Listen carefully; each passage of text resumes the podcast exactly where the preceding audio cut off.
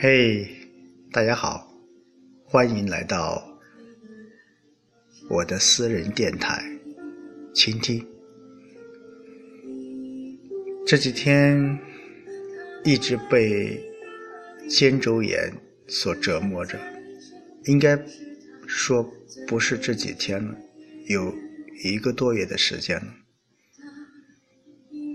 直到我昨天在网上搜索着“肩周炎”三个字的时候，我才体会到，我才明白什么是肩周炎。我是一个爱运动的人，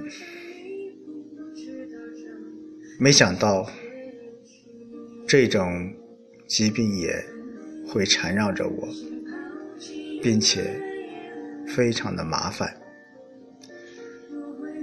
这几天无论是白天，我上下胳膊上下左右的转动。都疼痛无比，特别是晚上的睡觉，有时候彻夜都睡不着觉。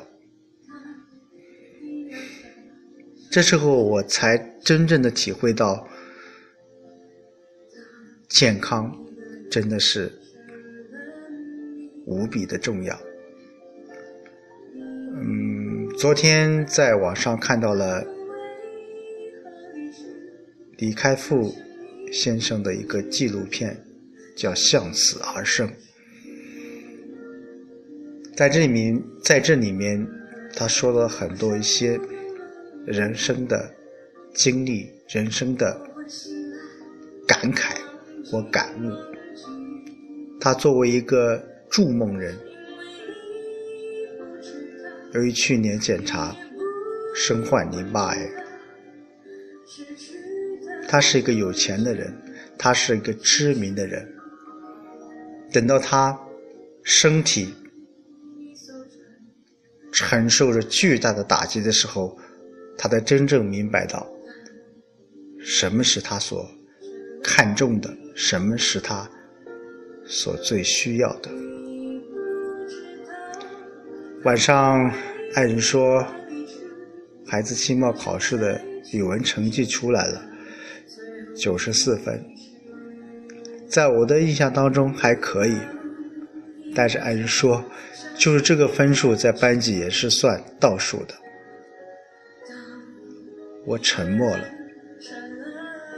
我思考着，我怎么去说？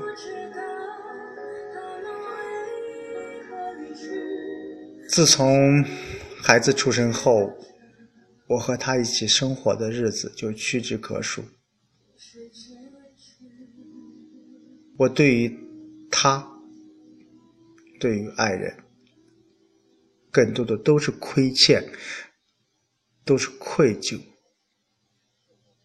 在这里，我只能说安慰的一些话，但是这时候有时候也。言不由衷。我知道，孩子这时候的学习不一定以成绩来论成败，特别是对于他们来讲，未来的竞争不只是成绩。因为我是过来人，但是在当下这一个社会，你不得不为。成绩为考试，我们所有的家长都要努力着，都要尽自己最大的能力去做。在这点上，我有时候不知道该做如何去回答。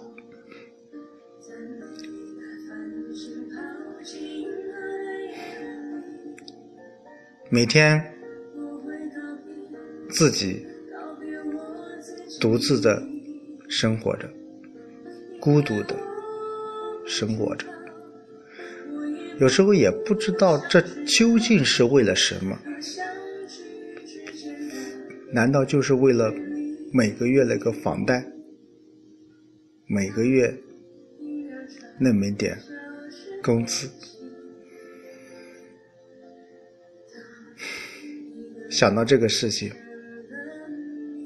我就更加的彻夜无眠了。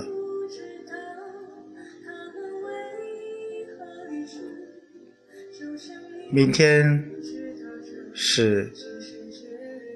建党节是中国共产党成立九十四周年。今天下午把会场的布置完了。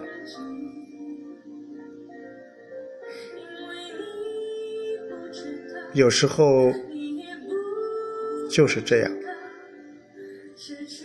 把自己的事情做好了，把该做的事情做好了。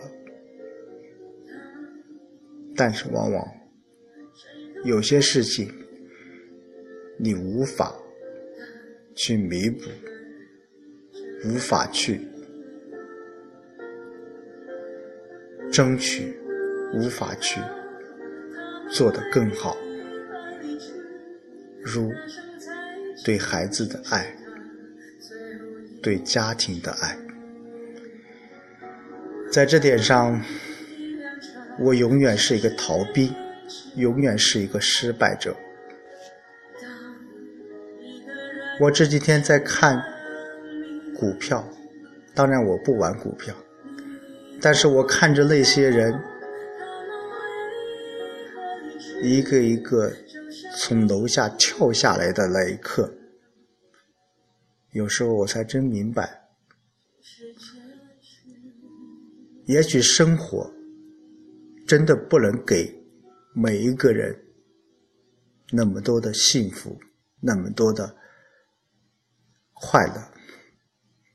往往某一件事情就会摧毁一个人的意志。当然，今天晚上说的有点消极，我也希望会有改变，会有转机。